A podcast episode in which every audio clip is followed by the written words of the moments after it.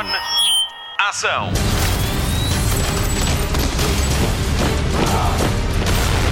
Hollywood Express. Olá, bem-vindo a mais uma edição do Hollywood Express que hoje celebra 3 anos. O podcast de filmes e de séries da comercial começou a 26 de fevereiro de 2018. Se escolheu ouvir este podcast, obrigado por isso. Carregou em play no Hollywood Express o novo podcast da rádio comercial sobre o que se passa no cinema e na televisão. Hollywood Express. E por cá continuamos para lhe trazer as novidades da semana sobre cinema e televisão. Ouça aqui o que em breve lhe vai passar pelos olhos. Em nome de toda a equipa que produz o Hollywood Express, obrigada por fazer parte do nosso programa. E o que temos para hoje? A Marta Campos conta-lhe quando é que Loki vai estrear no Disney Plus e a série que vai ter direito a nova temporada. O Nuno Marco põe gel no cabelo para recordar um dos filmes que mais o marcou em mais uma edição da NMDB Nuno Marco Database. O meu nome é Patrícia Pereira e vou dizer-lhe onde andam os atores de Trainspotting 25 anos depois da estreia. O Mário Rui dá a volta a isto tudo para dar mais brilho a este aniversário tão especial. Ele é a cereja em cima do bolo. Vamos às novidades do cinema. Hollywood Express. Notícias de cinema. Idris Elba vai cumprir a promessa que fez em julho passado. A série Luther da BBC vai ser adaptada ao cinema e a rodagem começa este ano. A garantia é dada pelo próprio ator, que também veste a pele do detetive no pequeno ecrã. Luther conta a história de um detetive inglês com stress pós-traumático e da sua relação com uma suspeita de um caso. Começou a ser exibida na BBC em 2010 e tem um total de 5 temporadas e 21 episódios. A última temporada foi exibida no arranque do ano de 2019. Foi o grande evento de ano novo da BBC, com a exibição de quatro episódios em quatro dias seguidos e a começar a 1 de janeiro. Pode ver todos os episódios de Luther na Netflix. Hollywood Express. Continuamos a falar de detetives porque Tom Hardy vai encarnar um no seu próximo filme. A avó que conta a história de um polícia que resgata o filho de um político de uma teia de corrupção na sua cidade. Gareth Evans serve de argumentista e realizador, tal como já fez na série Gangs of London na HBO Portugal. Quanto a Tom Hardy, devemos voltar a vê-lo em junho, quando estrear Venom 2. E se está desse lado a perguntar, então e Tabu, vai ter segunda temporada? Eu respondo, tudo indica que sim e que vai estrear no final deste ano ou no início de 2022. Quanto a Avoc, vai estrear na Netflix, mas ainda sem data. Hollywood Express. O Estranho Mundo de Jack vai ter continuação, mas em romance. O filme foi feito a partir de um poema de Tim Burton e conta as aventuras de Jack Skellington, da cidade do Halloween, depois de descobrir a cidade do Natal. No original chama-se Nightmare Before Christmas e há anos que se fala em fazer uma sequela no cinema, mas ela vai surgir nas páginas de um livro escrito por She Earnshaw, que vai contar a história do ponto de vista de Sally, a noiva de Jack Skellington. Ela vai transformar-se na rainha abóbora da cidade de Halloween. Vamos poder ler essa história em junho de 2022. Quanto ao estranho mundo de Jack, veja o filme no Disney Plus e espreite os dois documentários do Making of, um no Disney Plus e outro na Netflix, na categoria Os Filmes de Natal da Nossa Infância. Ouça também a edição da Nuno Markle Database dedicada ao filme em radiocomercial.ol.pt. I am the Pumpkin King. dreams of something different. What is this? It's someplace new.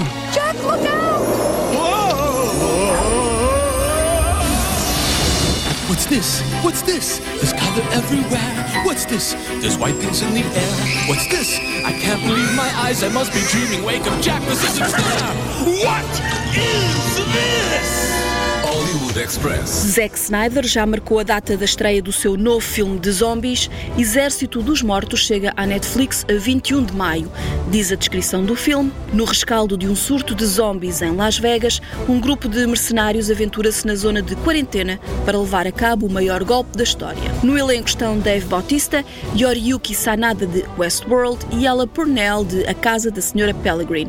Com um orçamento de 90 milhões de dólares, Zack Snyder promete um filme de ação louco e garante que teve a autorização do estúdio para fazer tudo o que queria. Army of the Dead no original sucede a Dawn of the Dead, o renascer dos mortos de 2004 que teve James Gunn como argumentista.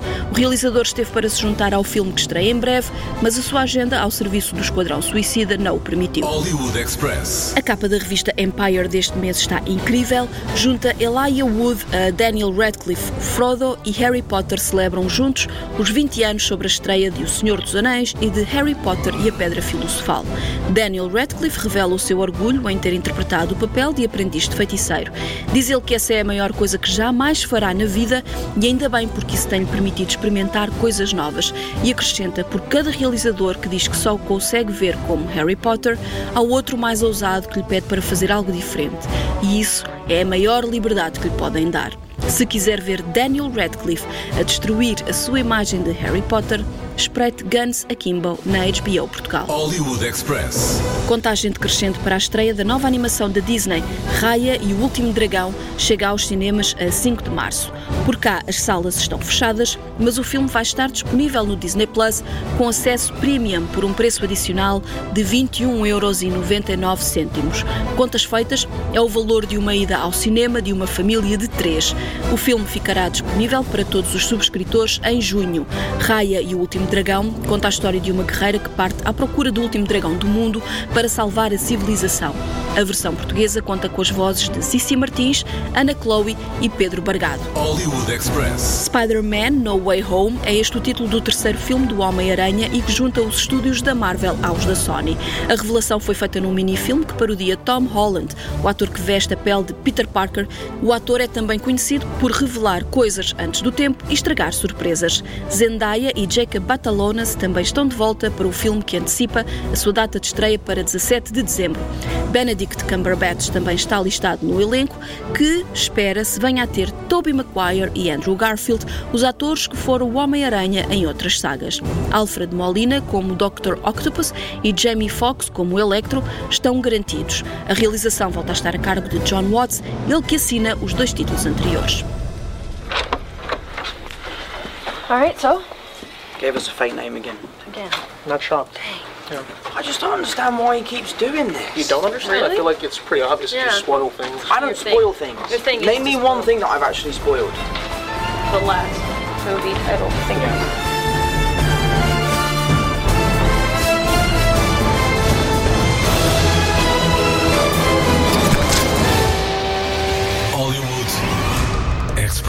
Há 25 anos estreou um dos filmes mais marcantes na vida de muitos jovens adultos na altura. Celebremos Renton, Sick Boy, Spud, Tommy, Bagby e Diane. Vamos saber onde andam os atores que lhes deram vida em Trainspotting. Hollywood Express. Spotlight. All I am trying to do, Mark, is to help you understand that the name of the rose is merely a blip on an otherwise uninterrupted downward trajectory. And what about the Untouchables? I don't rate that at all. Despite the Academy Award? That means fuck all. It's a sympathy vote. So, we all get old, we can't hack it anymore, and that's it. Yeah, That's your theory. yeah. Beautifully fucking illustrated. Give me the gun. Hollywood Express. Foi a 23 de fevereiro de 1996 que Trainspotting estreou no Reino Unido. Realizado por Danny Boyle, a partir do romance de Irvine Welsh, esta história de um grupo de amigos de Edimburgo, abraços com consumo de drogas e falta de objetivos, ecoa na vida de toda uma geração que estava a crescer em 1996 ou que já tinha passado por situações semelhantes. O título de Trainspotting nada tem a ver com comboios, mas está relacionado com o facto de se consumir droga em estações de comboios. Os rapazes deste filme não conseguem viver uns sem os outros, mas a droga acaba por separá-los de formas inesperadas. Quando há quem tente sair, também há quem tente entrar, com consequências fatais. Trainspotting é uma viagem a um lado mais negro do ser humano, às consequências do vício que passa pelo amor de quem tenta mostrar que existe luz até no caminho mais sombrio. Filmado em sete semanas e meia e com um orçamento reduzido, muitas das cenas que vemos em Trainspotting foram gravadas ao primeiro take, o que dá um toque de realidade que distingue este filme dos demais. Espero que me perdoe por ser vaga nos pormenores da história, mas 25 anos depois, acredito que este clássico ainda não passou pelos olhos nem pela vida de muita gente e por isso não quero estragar a experiência de quem fizer play na HBO Portugal para conhecer as vidas de Renton, Sick Boy, Spud, Tommy, Bagby e Diane, e ainda ouvir uma banda sonora que mistura o clássico com o contemporâneo da altura. É uma viagem histórica que se faz ao longo de hora e meia de filme e que lançou grandes carreiras. Atores que estavam a dar nas vistas em 1996 são agora convidados recorrentes nas nossas casas. Renton foi vivido por Ewan McGregor, poeta encantador em Moulin Rouge, apareceu em dezenas de filmes, ganhou um Globo de Ouro pela sua participação em Fargo e prepara-se para rodar uma série como o mestre Jedi Obi-Wan Kenobi, à semelhança do que fez em filmes da saga Guerra das Estrelas. Sick Boy mostrou-nos a versatilidade de interpretação de Johnny Lee Miller, que foi também o primeiro marido de Angelina Jolie. Numa nota mais pessoal, eu adorei a sua interpretação de Sherlock Holmes na série Elementar. Já Ewan Bremer, o Spud, a cena dele é mais teatro, mas vimos-lo em filmes como Mulher Maravilha, Snowpiercer, O Expresso do Amanhã ou Black Hawk Down, cercados outra vez ao lado de Ewan McGregor. Robert Carlyle foi Bagby e depois entrou em 007, O Mundo Não Chega, e ainda na série Era Uma Vez.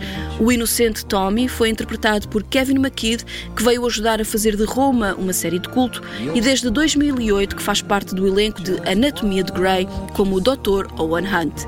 Finalmente, a doce Diane, de Kelly MacDonald, atriz de Nanny McPhee, e que até entrou num filme de Harry Potter como Eleanor Ravenclaw.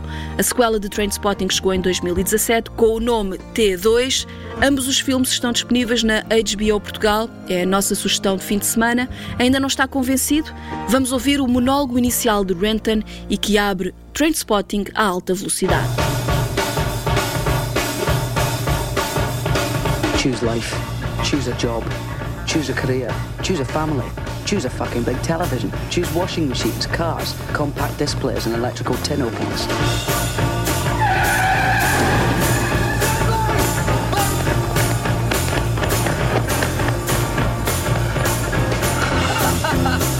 Choose good health, low cholesterol, and dental insurance. Choose fixed interest mortgage repayments. Choose a starter home. Choose your friends. Choose leisure wear and matching luggage. Choose a three-piece suite on hire purchase and a range of fucking fabrics. Choose DIY and wondering who the fuck you are on a Sunday morning. Choose sitting on that couch watching mind-numbing, spirit-crushing game shows, stuffing fucking junk food into your mouth.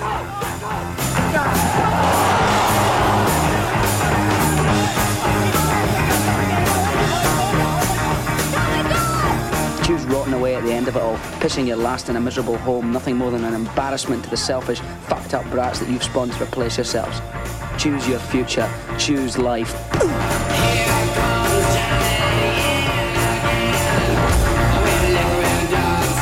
But why would I want to do a thing like that?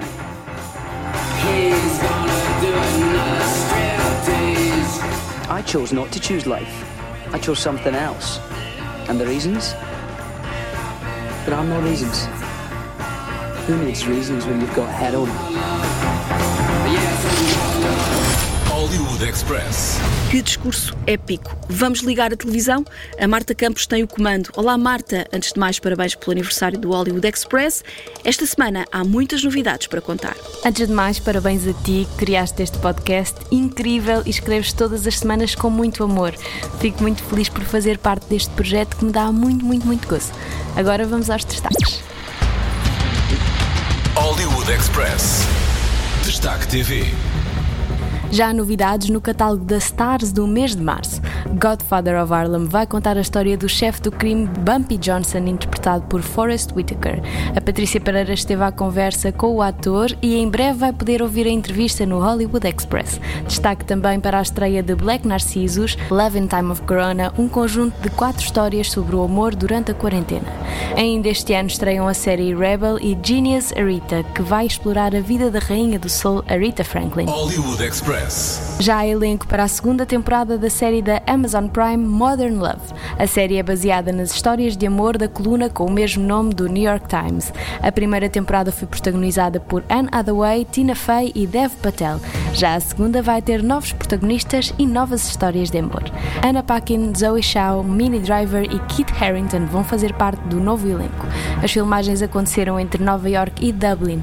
A segunda temporada de Modern Love estreia este ano no Amazon Prime, mas ainda não há data de estreia. Hollywood Express. Estreia esta semana o penúltimo episódio de WandaVision, a série sensação da Marvel exibida no Disney Plus.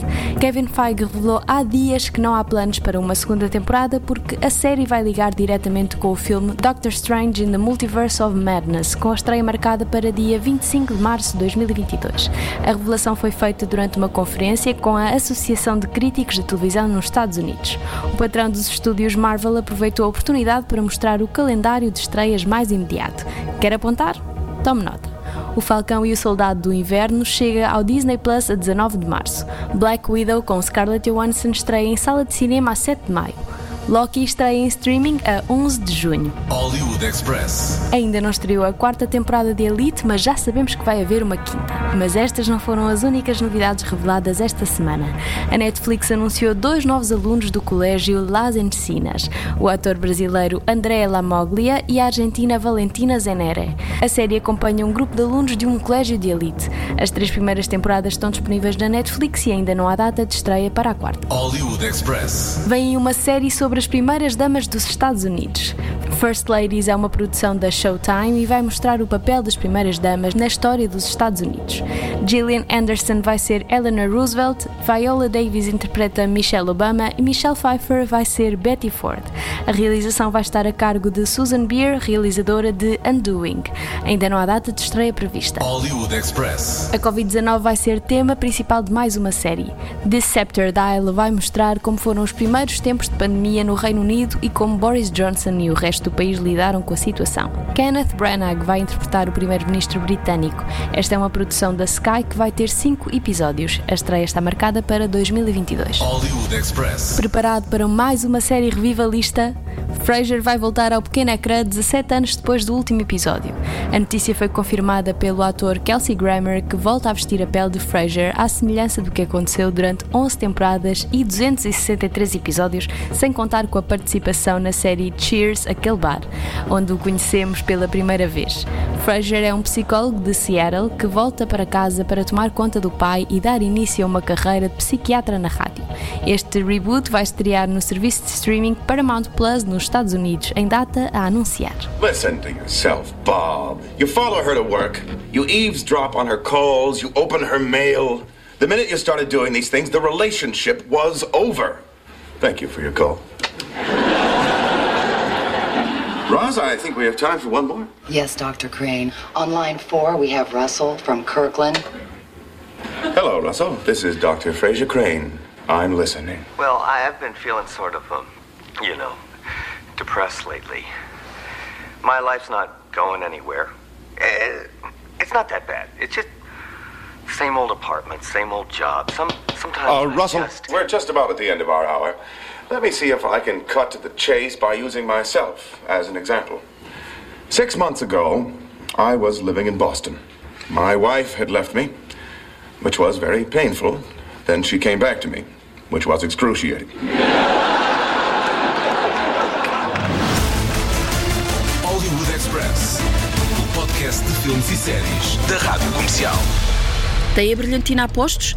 Esta semana o Nuno Marco vai pôr-nos a cantar as músicas de um dos filmes mais importantes da carreira de John Travolta. NMDB. Nuno Marco Database.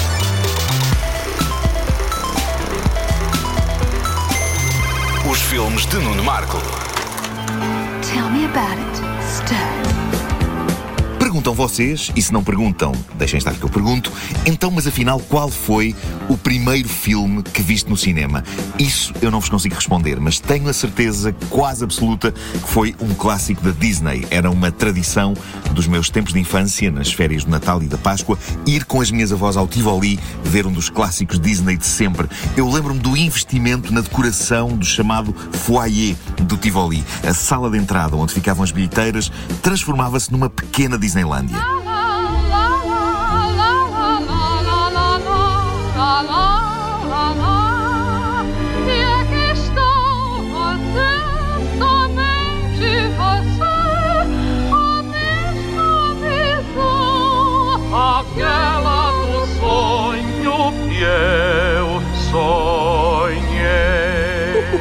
exemplo, que quando passou a Bela Adormecida, as portas de entrada para a sala de cinema estavam ornamentadas com os animais da floresta do filme. Ou seja, ir ao cinema era uma experiência, tanto assim que, pasme-se, havia toalete para ir ao cinema. Eu lembro-me de me vestirem e pentearem para a ocasião.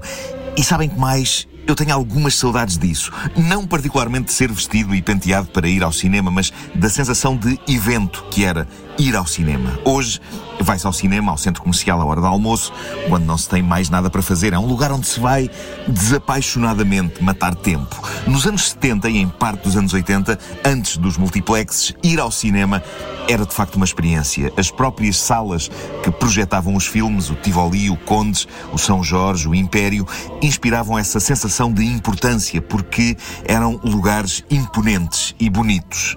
Isto leva-nos ao evento dos eventos, na minha relação com o cinema.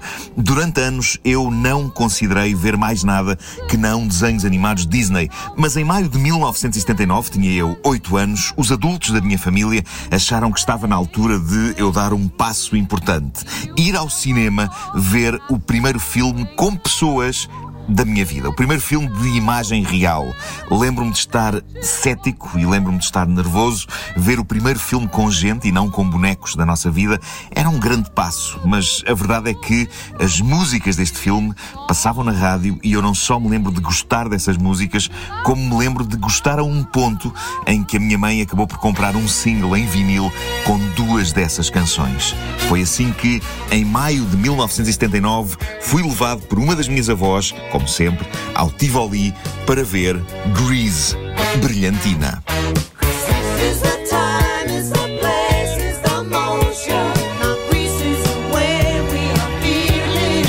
Uma coisa gira do genérico de Grease é que é em desenho animado. Não só isso, como é um genérico bem longo ao som desta canção, Grease, de Frankie Valli, uma canção escrita pelos Bee Gees. O genérico apresenta as personagens e o universo do filme em animação e lembro-me de perguntar, entusiasmado, à minha avó: então isto afinal é em desenho animado?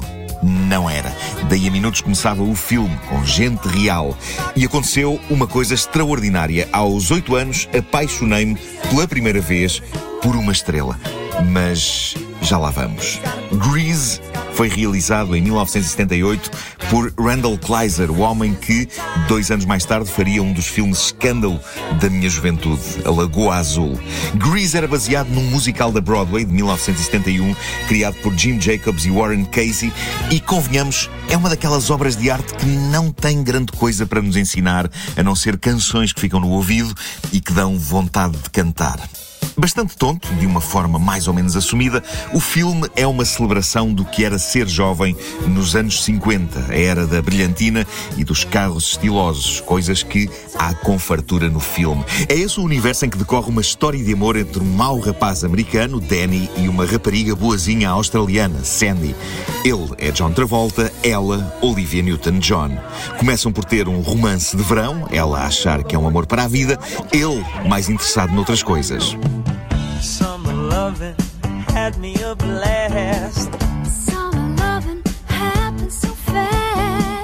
I met a girl crazy for me.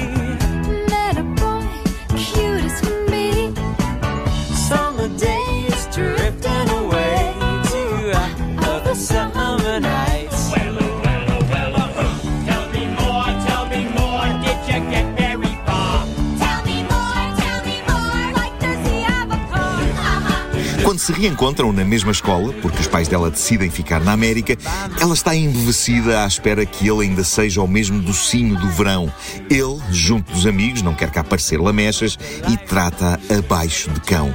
Mas ela, num modo quanto mais me bates, que está mais datado do que o guarda-roupa do filme, em vez de o mandar dar uma volta, continua a suspirar por ele.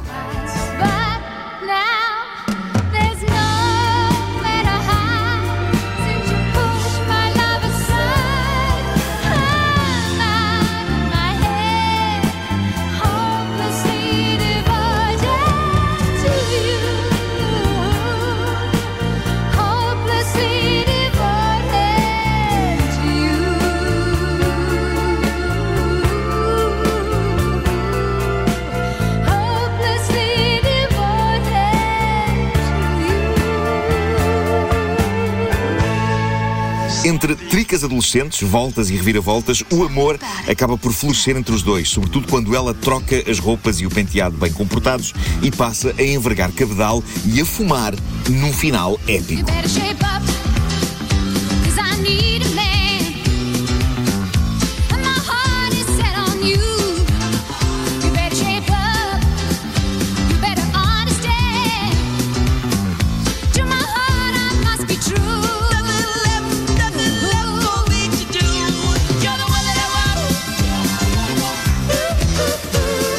Seja, não é a melhor história do mundo e hoje não faltam pessoas a clamar pelo seu cancelamento. Digamos que não é dos filmes que melhor trata as personagens femininas, não é?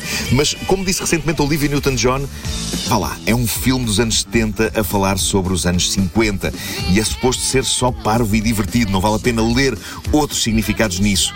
E ela tem razão, parte do gozo de Grease está no disparate da história, aliado às canções viciantes e às inegáveis qualidades de estrelas de Travolta e de Newton-John. Randall Kleiser dirige tudo com energia, os atores são ótimos, vão tão bem que até conseguem um milagre de nos convencer que são adolescentes, sendo que vários deles, como a incrível Stoker Channing, já tinham passado os 30 anos de idade.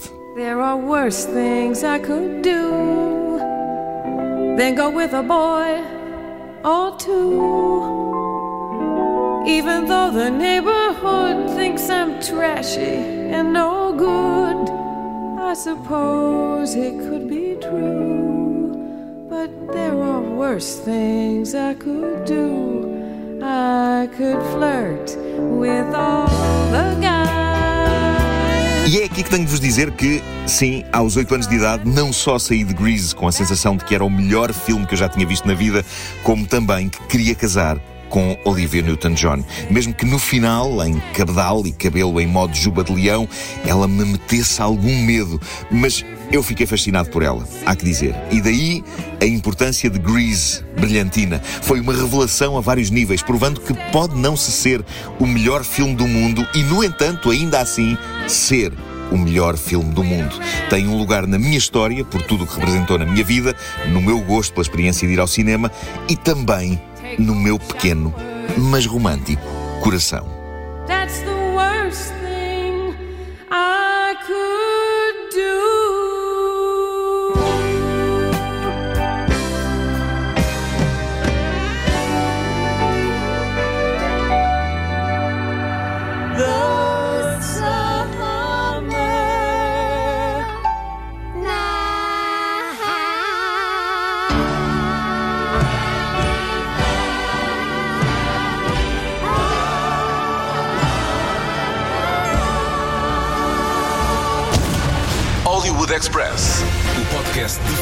Séries da Rádio Comercial. Fim de mais um Hollywood Express, o podcast de filmes e de séries da Rádio Comercial, com Patrícia Pereira, Marta Campos, Mário Rui e Nuno Marco. Ainda queremos agradecer a todos os que fizeram parte destes três anos de Hollywood Express. Joana Batista, Pedro Gonçalves, Diogo Beja, Filipe Homem Fonseca, Gonçalo Freitas, Gonçalo Palma, Silvia Mendes, Tiago Santos, Pedro Andrade, Nuno Gonçalo, Carolina Cunha, Ricardo Pereira e ainda a Rita Tristani. Espero não me ter esquecido de ninguém. Vamos às sugestões de fim de semana. Começamos pelo TV Cine Top, que tem duas grandes estreias. A primeira é esta sexta-feira, com o Espaço Entre Nós, com Eva Green e Matt Dillon, sobre a jornada de uma mulher astronauta que é também mãe solteira. No sábado, veja Família e Outros Embaraços, sobre duas irmãs que descobrem que a mãe afinal está viva e é protagonista de uma telenovela, com Jen Tullock, Judith Light, Mandy Patinkin e Alec Baldwin. É para ver às nove e meia da noite nas gravações automáticas ou no TV Cine Plus. Basta carregar no botão vermelho do seu comando. Não perca ainda o ciclo Super-Homem no TV Cine Action, em jeito de contagem decrescente para a estreia da série Superman e Lois, estreia em março no TV Cine Action. O filme da semana na Netflix é Louco por Ela, realizado por Danny de La Orden, da série Elite, e conta a história de um rapaz que se interna num hospital psiquiátrico para poder ver todos os dias a rapariga por quem se apaixonou numa noite. Se gosta de Billie Eilish, não perca em estreia na Apple TV Plus o documentário O Mundo Está um pouco turvo. O Hollywood Express fica por aqui. Voltamos para a semana. Até lá, bons filmes e bom surf no sofá. Luzes. Microfone. Ação.